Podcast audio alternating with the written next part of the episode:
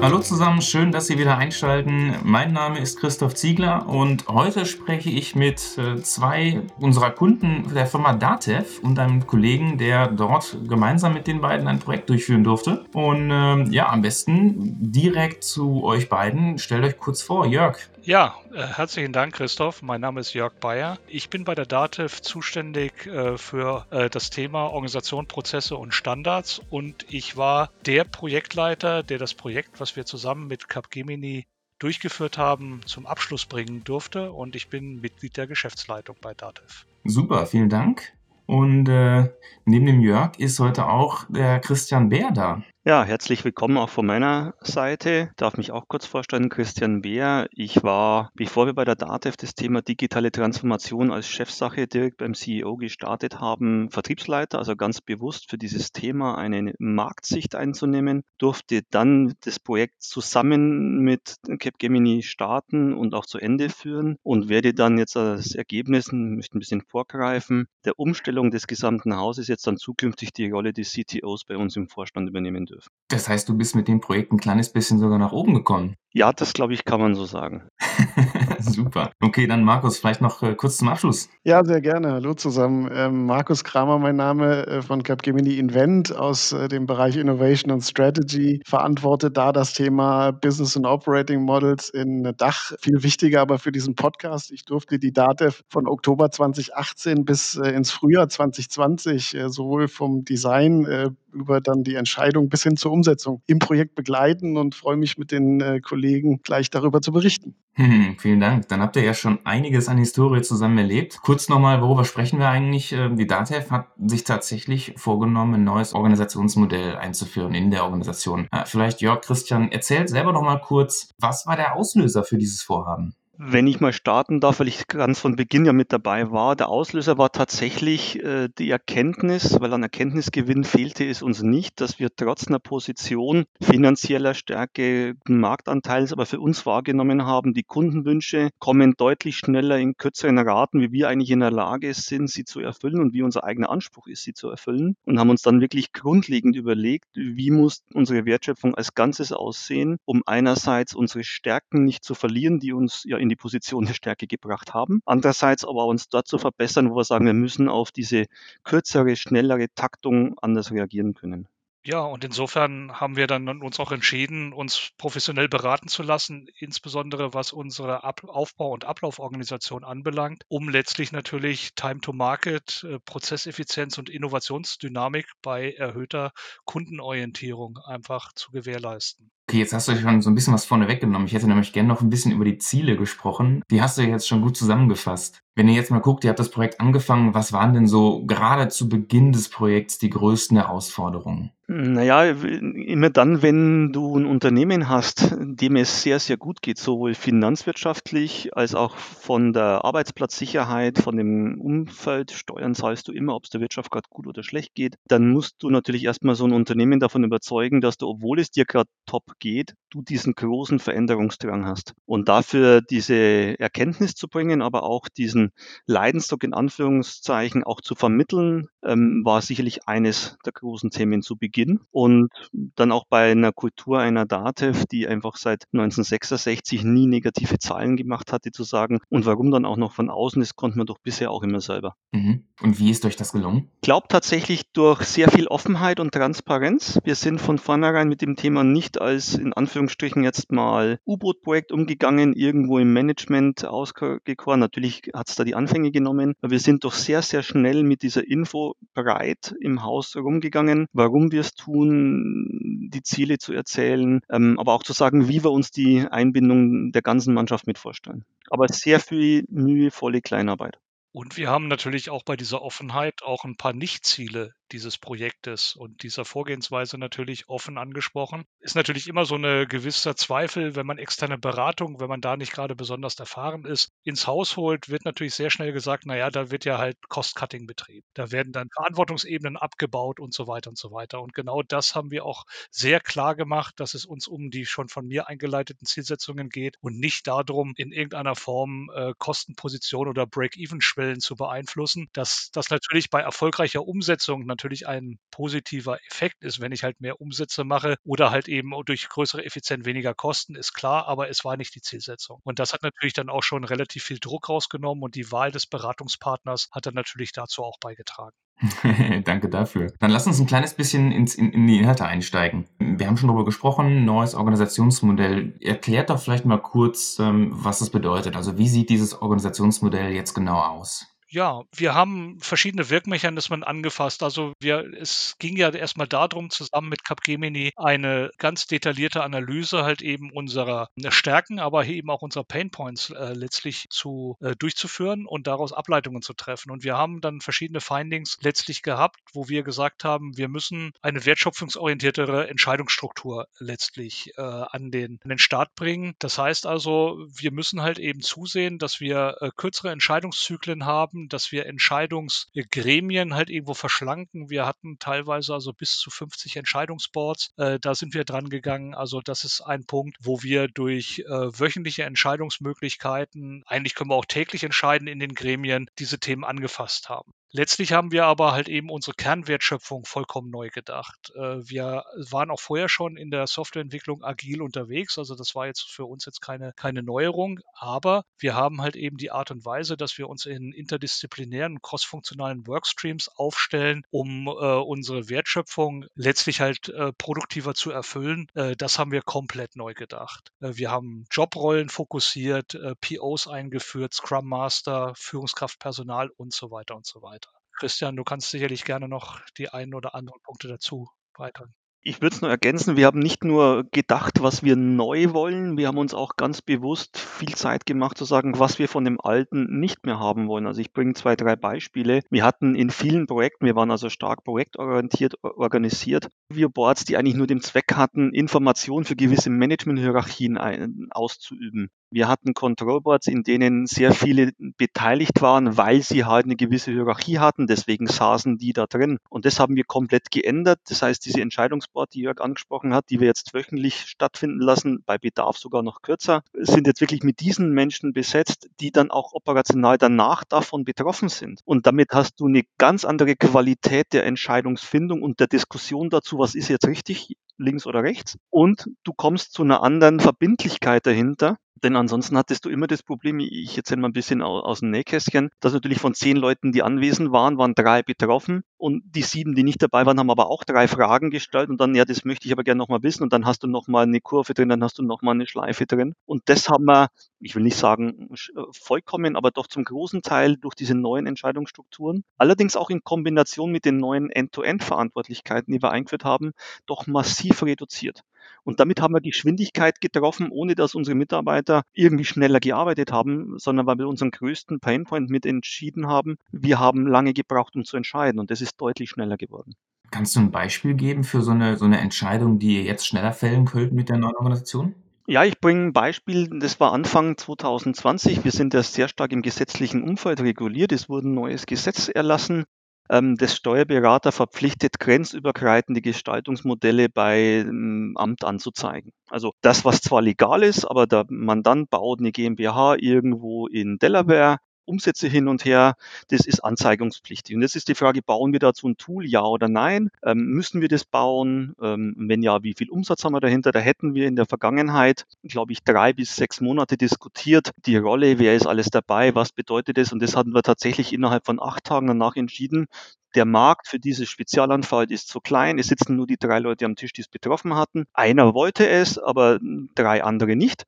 Um dann zu sagen, nein, das tun wir jetzt nicht. Wir schauen uns das erstmal ein halbes Jahr an, wie sich der Markt entwickelt und dann entscheiden wir nochmal in dieser kleinen kurzen Runde. War also nach acht Tagen entschieden, es wurde nicht nochmal um aufgewählt und nochmal aufgewertet und nochmal ausgewertet, um dann ein halbes Jahr später zu sagen, die Einschätzung war richtig, es gab keine einzige Marktnachfrage, Thema vom Tisch. Okay. Und wenn du jetzt sagst, die Betroffenen waren mit dabei, dann sind das wahrscheinlich ähm, Rollen wie ein Produktverantwortlicher oder ein Vertriebsverantwortlicher oder Also in dem konkreten Fall war es A, der Produktverantwortliche, der, bei dem dieses Tool aufgelaufen wäre. Dann war es der Strategieverantwortliche, weil für uns das Thema bauen wir ein Gesetzesthema überhaupt nicht oder nicht natürlich auch strategische Impacts hat. Der Vertriebsverantwortliche und derjenige, der die ganze Technik dann auch hätte warten müssen, weil das ist datenbanktechnisch nicht ganz so einfach. Und damit waren genau die vier, die dann auch abschätzen können, was bedeutet es zeitgleich am Tisch. Cool. Du hast vorhin auch ähm, noch einen Punkt genannt, den, den finde ich spannend, End-to-End-Verantwortung dass ihr da ein kleines bisschen mehr darauf geachtet habt, dass die Rollen halt eben Ende zu Ende Verantwortung übernehmen. Vielleicht könnt ihr da noch ein kleines bisschen was äh, erläutern, was das bei euch genau bedeutet und wie ihr hingekommen seid. Ja, ich, ich fange mal an. Also wir haben tatsächlich, als wir begonnen haben, ähm, ich kann mich an das eine oder andere Fragezeichen in den Augen von Markus Kramer dann schon noch erinnern, immer so eine Art Doppelfunktion gehabt und bin mir sicher, da war man nicht die Einzigen in diesem Land. Das heißt, du hattest immer einen auf der Technikseite und du hast einen auf der Marktseite und im Endeffekt hatten die zusammen die Doppelspitze für ein Produkt dargestellt. Was natürlich im Krisenfall immer heißt, wenn du zwei Verantwortlichen hast, wer ist es jetzt? Wenn es gut ist, waren sie immer alle, das ist auch klar. Aber es hat natürlich immer, wer trifft schnelle Entscheidungen, massiv behindert. Und das haben wir mit dem neuen Operating Model umgestellt, indem wir gesagt haben, wir bringen für ein Produkt, das auch beim Kunden als solches ankommt, einen in die End-to-End-Verantwortung. Der kann natürlich nicht 100% machen, was er will, das ist auch klar. Also bei dem regulierten Umfeld, das wir sind, hast du Security-Vorgaben im Sinne von Governance, Guidelines, die du natürlich beachten musst. Aber innerhalb dieser Leitplanken, so haben wir es dann auch bezeichnet, darf der PO dann auch selbst entscheiden, also PO für Product Owner, und muss auch nicht großartig rückfragen. Und wenn er dagegen verstößen möchte, gegen seine Guidelines, dann kann er eben über diese Entscheidungsfindung innerhalb von zehn Tagen oder einer Woche eine Entscheidung herkriegen, darf ich das oder darf ich das nicht. Und ich glaube, das hat uns massiv nach vorne gebracht. Wichtig war für mich noch, und Jörg kann es dann sicherlich noch viel besser ergänzen, dass wir diese Governance nicht wie früher als genau das hast du so zu tun definiert haben, sondern als Leitplanken. Es ist die unterste Ebene, wo du was machen musst und es ist die oberste, drüber darfst du nicht hinausgehen. Und damit hat der Produktverantwortliche Spielraum, in dem er sich selbstverantwortlich bewegen kann. Und ich glaube, Christian, äh, der Herr mit den Fragezeichen in den Augen meldet sich mal kurz. Was extrem wichtig auch in dieser Verantwortung ist, ist der volle fachliche Zugriff auf die notwendigen Experten und eben auch die Freiheit des, des Product Owners, die Ressourcen so zu allokieren, wie er es für richtig hält in dem gegebenen Rahmen. Ähm, was ja vorher durch die funktionale Aufbauorganisation so auch nicht gegeben war, ähm, weil jeder eher in seinen Silos verhaftet war. Ne? Ja, also wir haben mit der Einhergehen dieser Verantwortung auch diese äh, Zuordnung der Menschen neu verteilt, weil wir natürlich vorher die klassische funktionale Aufbauarbeit hatten. Und ich rede jetzt auch nicht nur von DevOps, wir haben es dann cross-funktionale Teams genannt, also da sind Security-Menschen mit drin, da sind aber auch Marktmenschen mit drin, die dann eben diesen Workstreams mit zugeordnet sind. Das heißt, wir haben jetzt eine ja, Doppelung hört sich so kompliziert an, ist es aber gar nicht. In reiner disziplinarischer Führung aber fachlich ist alles dem PO untergeordnet, sodass er auch selbst direkt Zugriff darauf hat und nicht in der Abteilung links und rechts fragen und bitten muss, kann ich mal bitte einen deiner Spezialisten für zwei Wochen haben, sondern er ist ihm dort und kann dort selbst seine Prioritäten setzen. Ich würde jetzt gerne mal einen, einen kleinen inhaltlichen Sprung machen. Ähm, du hattest oder ihr hattet vorhin schon erwähnt, agile Organisationen aus dem agilen Kontext kennen viele schon den Begriff MVP, Minimum Viable Product. Jetzt ähm, habt ihr in dem Projekt ja nochmal einen anderen Ansatz gefahren, zum, das ganze Organisationsmodell zu entwickeln und auszurollen, nämlich einen Ansatz einer Minimum Viable Organization. Erzähl doch mal kurz, was, was bedeutet das? Was ist dieser Ansatz und inwiefern hat der im Projekt geholfen? Ja, vielleicht nur noch einmal kurz zur Erläuterung. Äh, wir haben das Gesamtmodell so versucht zu schneiden, dass wir es umsetzen, evaluieren, bedarfsweise iterativ nachjustieren können unter Echtbedingungen. Das heißt also, wir haben nicht alles an den Start gebracht, also was halt irgendwo dieses Operating Model bedarf, sondern halt irgendwo notwendige Ausschnitte, um letztlich Funktionsmechanismen halt irgendwo ja zu simulieren beziehungsweise zu evaluieren. Und das hat natürlich schon äh, sehr hohen Erkenntnisgewinn gebracht gemacht, weil wir äh, sehr im Echtbetrieb äh, letztlich halt irgendwo Wirkmechanismen halt irgendwo äh, uns ansehen konnten. Wir konnten halt irgendwo auch sehen, was funktioniert, was funktioniert nicht. Und was vielleicht noch der wichtigere Punkt war, wir konnten unseren Mitarbeitenden halt irgendwo sehr viel Vertrauen mitgeben, dass das jetzt nicht alles nur ein, ein Hirngespinst ist und alles nur eine theoretische Ableitung, sondern dass diese Mechanismen tatsächlich halt irgendwo die Abläufe, die Prozesse halt irgendwo auch funktionieren. Das heißt also, äh, wir haben uns angeschaut, äh, welche Funktionen notwendig notwendig sind, damit wir halt irgendwo gewisse Erkenntnisse erzielen können. Also äh, welche Workstreams äh, geben wir an den Start, die uns gewisse Erkenntnisse geben, äh, welche Governance-Einheiten und Kernwertschöpfungsunterstützende äh, Einheiten sind dafür notwendig und so weiter und so weiter. Und dann haben wir uns an, auf den Weg gemacht und haben praktisch ja, ein System im System, also ein Echtsystem im laufenden System halt irgendwo erprobt, ohne halt eben unser altes System abschalten zu müssen, weil wir hatten auch noch einen Jahreswechsel vor der Brust und mussten ja noch unsere Kunden bedienen. Und das hat aber sehr, sehr gut funktioniert. Ich würde es noch um zwei Punkte ergänzen, die, glaube ich, strategisch wichtig war, um das Projekt als Ganzes zum Erfolg zu führen. Ich hatte ein, eingangs erwähnt, dass es gar nicht mal so einfach ist, so einen großen Laden und ich glaube mit acht, 8.500 Menschen zu einer Organ Organisation auch einen gewissen Effekt, neue Strukturen auch erstmal zu verweigern oder so nach dem Motto, ich mache eine Scheinumorganisation und dann ist es wieder gut. Deswegen war es auch hier genau dieser MBO-Ansatz extrem hilfreich zu sagen, er war groß genug, dass ihn das System nicht ignorieren konnte und mitspielen musste und zeitgleich klein genug, dass es unter Big Bang Theorie nicht zu viel Risiko auf einen Schlag ging. Und ich glaube, der größte Erfolg davon war, dass wir hatten den MBO eigentlich angesetzt von Oktober bis Februar dass es, glaube ich, keine sechs Wochen gedauert hat und wir hatten viel, viel, viel mehr Nachfragen. Ich würde auch gern noch mit aufgenommen werden wie Widerstand, warum sollen wir das jetzt so machen? Und das, glaube ich, hat diesen Ansatz durchaus gezeigt, dass er sehr gut war. Ähm, einfach um es ein kleines bisschen greifbarer zu machen, könnt ihr, könnt ihr uns ein Beispiel geben, wie denn so ein, so ein erster Ausschnitt der, der Organisation aussah, die, die ihr da verprobt habt?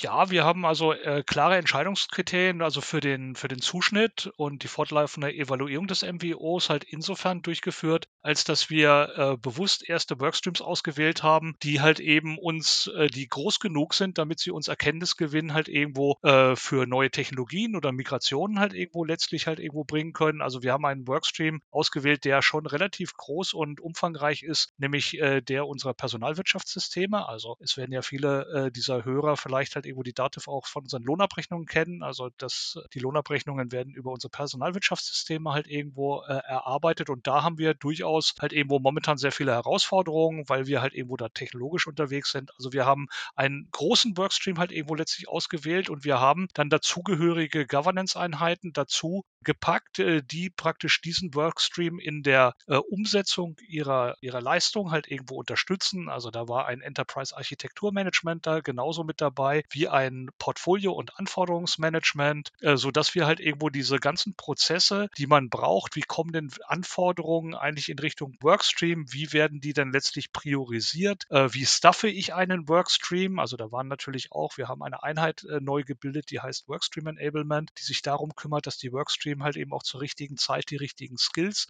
äh, in der richtigen Menge zur Verfügung haben, sodass wir halt praktisch so einen, einen geschlossenen Mikrokosmos halt irgendwo an den Start gebracht haben, wo man wirklich halt eben, ja, ich würde es jetzt nicht als Labor sehen, sondern es waren echte, es waren ja Echtbedingungen, von, aber auch von oben drauf schauen konnte, wie sich dann halt irgendwo praktisch diese Leistungsfähigkeit der Kernwertschöpfung entwickelt und wie die Prozesse des Zusammenspiels zwischen Governance, Kernwertschöpfung, Unterstützung und der eigentlichen äh, Wertschöpfung halt eben entwickeln. Und äh, daraus äh, konnte man natürlich dann auch sehen, sehen, wie gesagt, Dinge, die halt funktionieren, aber die auch nicht funktionieren. Und wir waren auch sehr offen in der Kommunikation, dass wir auch gesagt haben, also bitte, wir müssen auch akzeptieren, dass wir nachjustieren. Also, äh, dass wir halt eben schlicht und ergreifend äh, nicht alles jetzt schon vorgedacht haben können. Ne? Und äh, diese Offenheit, wie es auch der Christian schon zu Anfang gesagt hatte, hat uns da auch sehr viel Vertrauen gegeben.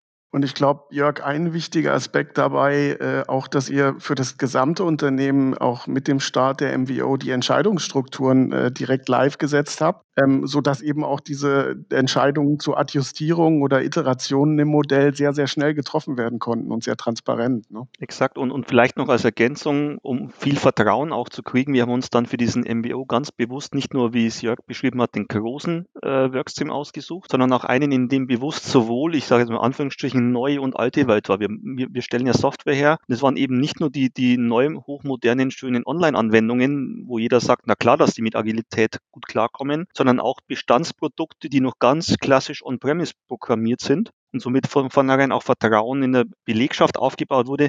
Das funktioniert auch für unser Buttergeschäft, wo wir halt noch herkommen, wo noch nicht alles so top aktuell auf neuester Technologie läuft. Was war denn so, du sprichst ja gerade die Belegschaft an, was, was war denn so im Laufe oder auch gern nach dem Projekt das überraschendste Feedback, das ihr äh, von euren Mitarbeitern bekommen habt?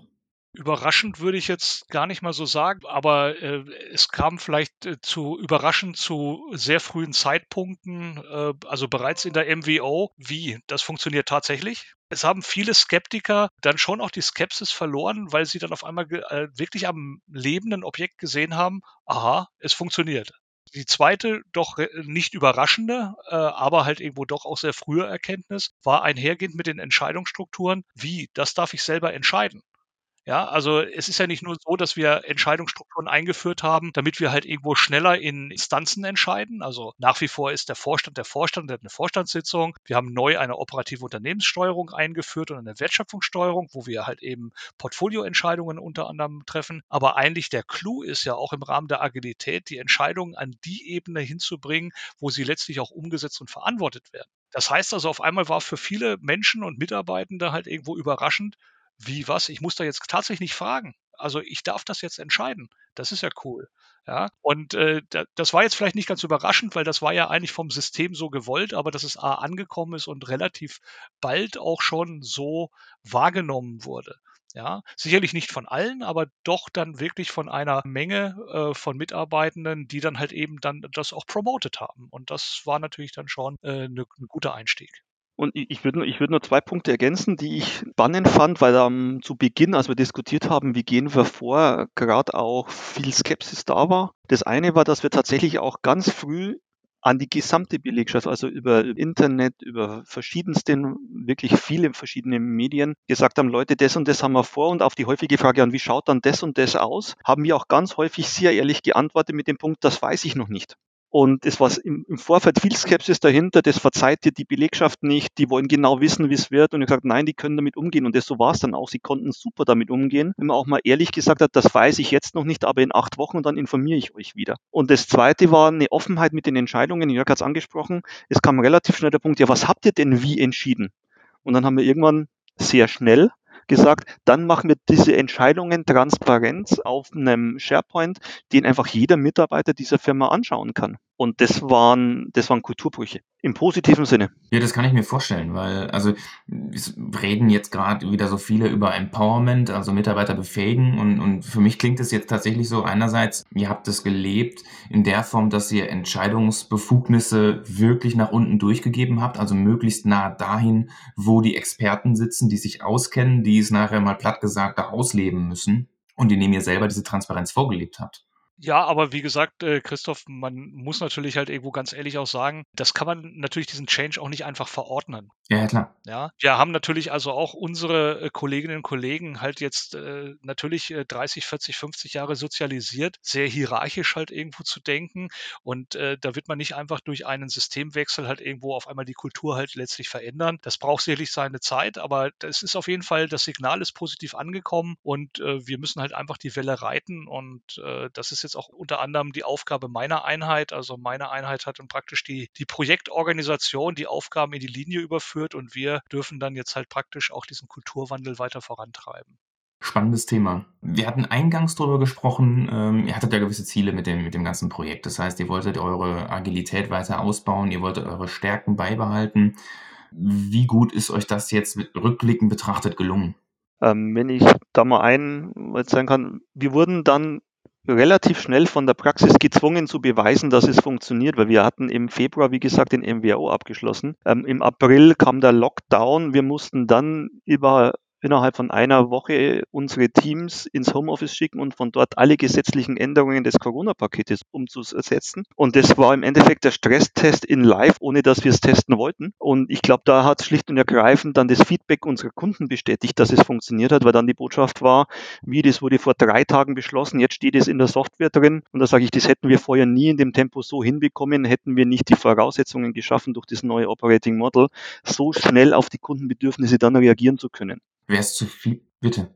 Entschuldigung, Christoph, vielleicht noch eine Ergänzung. Ich meine, und es ist natürlich dann schon etwas einfacher, auf so eine Corona-Pandemie äh, dann zu reagieren, wenn die Belegschaft sowieso schon auf Change eingestellt ist. Also es war natürlich allen klar, dass wir uns mit Fit für die Zukunft verändern. Äh, wir mussten also zumindest halt so diese Veränderungsbereitschaft jetzt nicht nochmal von Grund auf neu halt aktivieren. Und jetzt kam natürlich dann die, die brutal extern induzierte Veränderungsnotwendigkeit, nämlich durch Corona, durch die Pandemie. Aber das ist natürlich bei uns auch schon auf eine gewisse gewisse äh, flexible Einstellung getroffen. Und insofern äh, haben wir zum einen sehr gut halt irgendwo diesen äh, Change in, in dezentrale und dislozierte Strukturen, also Homeoffice geschafft und letztlich natürlich auch dann dadurch, dass wir unsere Hausaufgaben gemacht hatten und mit Aufbau- und Ablauforganisation zu Beginn der Pandemie schon fast durch waren, natürlich auch schon kein, kein Ballast mehr vom Projekt eigentlich mehr im Kreuz gehabt. Und damit konnten wir uns sehr stark halt irgendwo auf die kundenorientierten Themen konzentrieren und sehr, sehr schnell und äh, effektiv dann halt diese konjunkturbedingten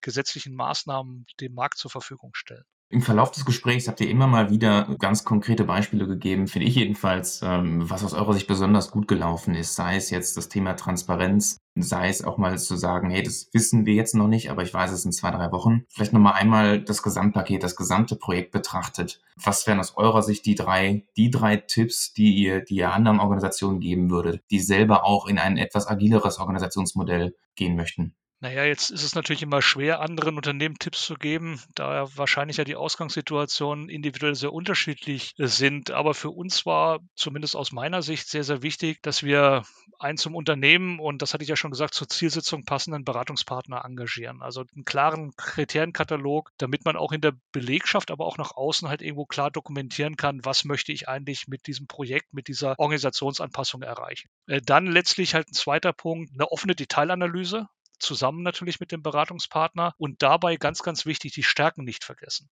Wir haben sehr stark natürlich immer wieder zu hören bekommen, ja, wieso machen wir das denn? Wir sind doch gut unterwegs und so weiter. Ja, sind wir, aber das haben wir auch nicht vergessen aber die Defizite wollen wir halt irgendwo abstellen. Und dann, das haben wir jetzt, glaube ich, mehrfach jetzt gesagt, eine offene und vertrauensvolle Zusammenarbeit in den regelmäßigen Formaten, den Betriebspartner mitzunehmen, also Betriebsrat, transparent in der Kommunikation zu sein, auch wenn halt irgendwo noch nicht alles klar ist und feststeht. Also den Mut zu haben, dies auch dann mal auszusprechen und auch auszuhalten. Also das wären so aus meiner Sicht so drei Punkte, die man tatsächlich zusammenfassen könnte.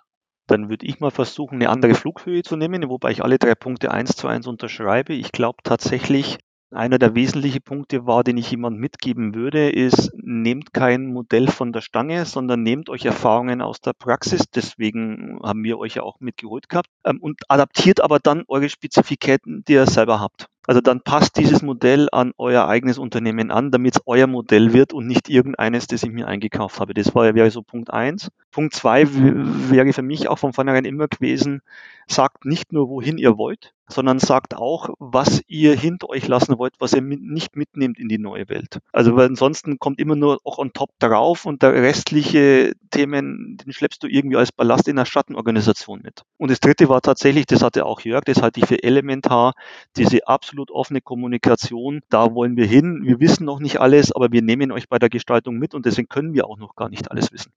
Ich finde eure Tipps absolut super, die machen mir großen Spaß und mir hat das Gespräch total auch Spaß gemacht mit euch. Ich finde, ihr habt sehr viel erzählt, das, äh, glaube ich, auch vielen anderen weiterhilft. Von daher äh, herzlichen Dank natürlich für die Zusammenarbeit, aber vor allen Dingen auch, dass ihr euch jetzt nochmal Zeit genommen habt, uns, aber auch unseren Zuhörern ein kleines bisschen was ja, aus eurem Projekt und aus eurer Organisation zu erzählen. Vielen Dank dafür, Jörg und Christian. Sehr gerne. Sehr gerne. Herzlichen Dank an euch.